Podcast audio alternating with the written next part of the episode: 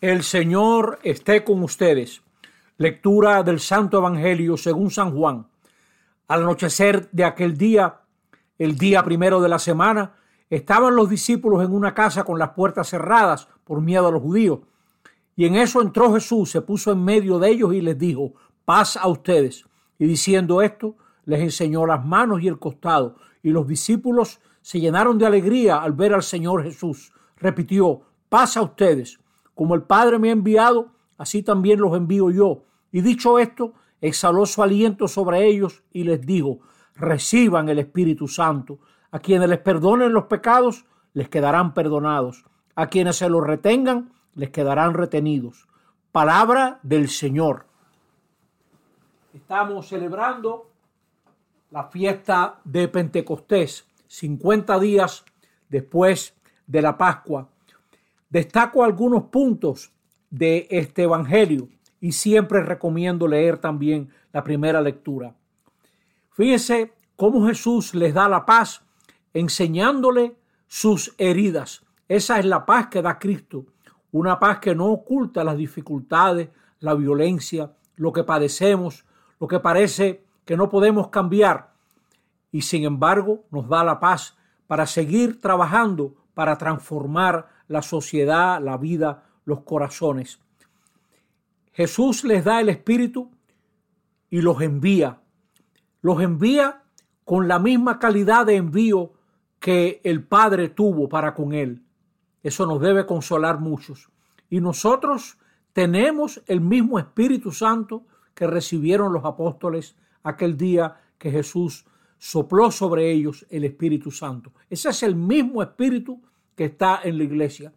Y les digo con pena y con alegría que si no fuera por la renovación en el Espíritu, movimiento al cual no pertenezco y admiro, muchos de nosotros no nos hubiéramos quedado con ideas muy pobres sobre el Espíritu Santo.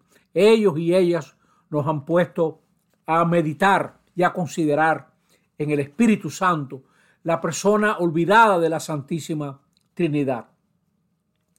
Israel celebraba una fiesta 50 días después de la Pascua, llamada la fiesta de las chozas en el desierto. Ellos estaban celebrando que en un tiempo esperaron la ley mientras Moisés estaba en la montaña. Ellos la esperaban. Esa ley concretizó una relación singular de amor y preferencia de Dios para Israel, pero en bien de todos los pueblos. Fue la acción salvadora de Dios que constituyó a Israel como pueblo, liberándolo de Egipto. Y ese amor manifestado en la historia se concretizó en una ley, el camino del amor, el camino de la relación profunda. Y ahora la iglesia en Pentecostés recibe no una ley, sino el Evangelio, la nueva ley de Jesús. Ámense como yo los he amado. Se inaugura una nueva relación que nos constituye como comunidad y se nos da el espíritu no para repetir, sino para ser creativas, creativos.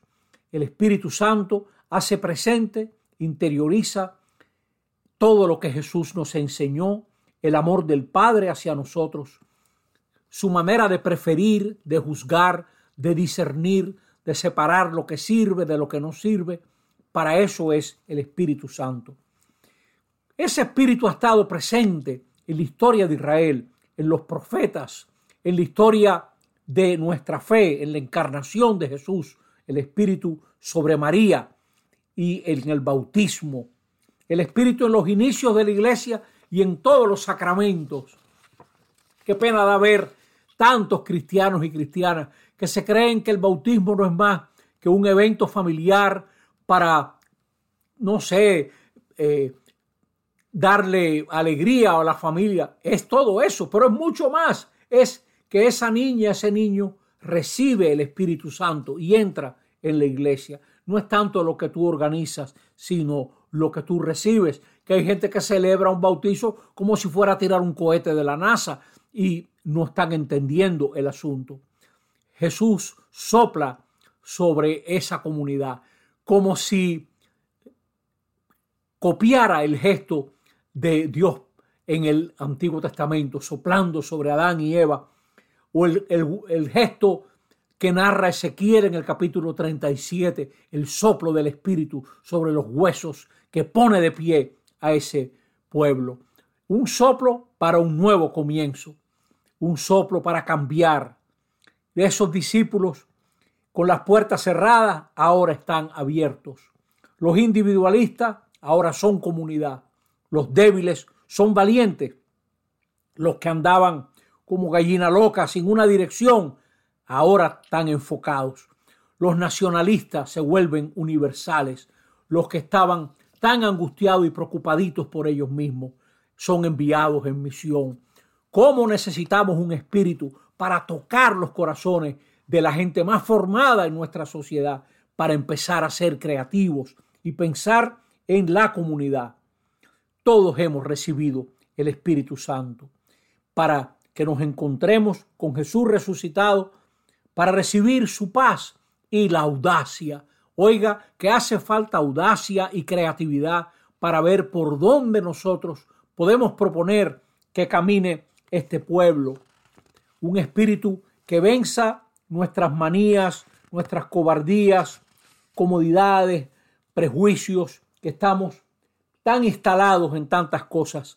Un espíritu que nos dé actitud de servicio, de abrir ventanas, de dialogar, de juntar cabezas para ver qué se propone. Señores, en tantos campos importantes, piensen, por ejemplo, la necesidad de que los educadores y educadoras se reúnan para plantear caminos nuevos, la gente que se ocupa de la ecología, de la siembra, de la reforestación, de la agricultura, nuestro tránsito vial, etcétera.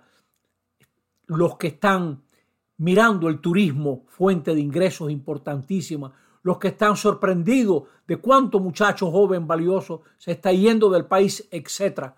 El espíritu que nos tiene que tocar el corazón para mirar todo esto de una manera nueva, de una manera nueva. No podemos esperar soluciones diferentes haciendo las mismas cosas. El espíritu no es para repetir, es para la novedad. Lo que va de la nada a la creación es lo que va de nuestras ideas pobres y pequeñas al Espíritu Santo y lo que Él quiere hacer. Que Él toque nuestros corazones y nos indique por dónde es que tenemos que ir. Yo quisiera terminar con unas palabras que siempre me han llamado la atención del cardenal Joseph Sunens.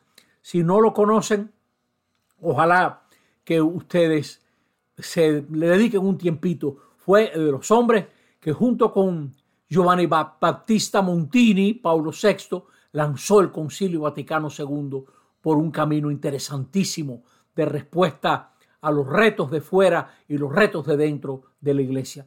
Decía Sunens, el Espíritu Santo es fuente de esperanza. Soy hombre de esperanza, dijo el cardenal, porque creo que Dios es nuevo cada mañana porque creo que Él crea el mundo en este mismo instante. No lo creó en un pasado lejano, ni lo ha perdido de vista desde entonces. Lo crea ahora. Es preciso, pues, que estemos dispuestos a esperar lo inesperado de Dios.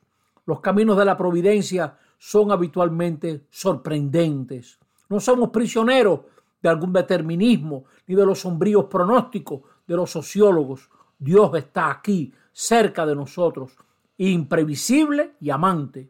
Soy hombre de esperanza y no por razones humanas o por optimismo natural, sino simplemente porque creo que el Espíritu Santo actúa en la iglesia y en el mundo, incluso allí donde es ignorado. Soy hombre de esperanza porque creo que el Espíritu Santo es siempre espíritu creador. Cada mañana da al que sabe acoger una libertad fresca y una nueva provisión de gozo y de confianza.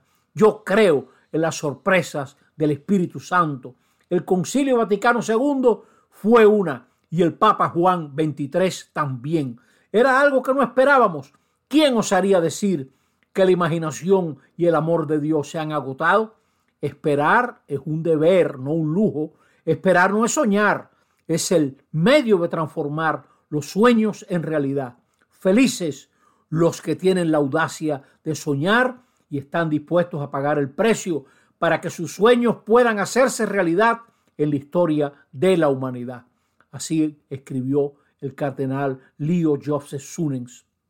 El Señor nos bendiga. Amén.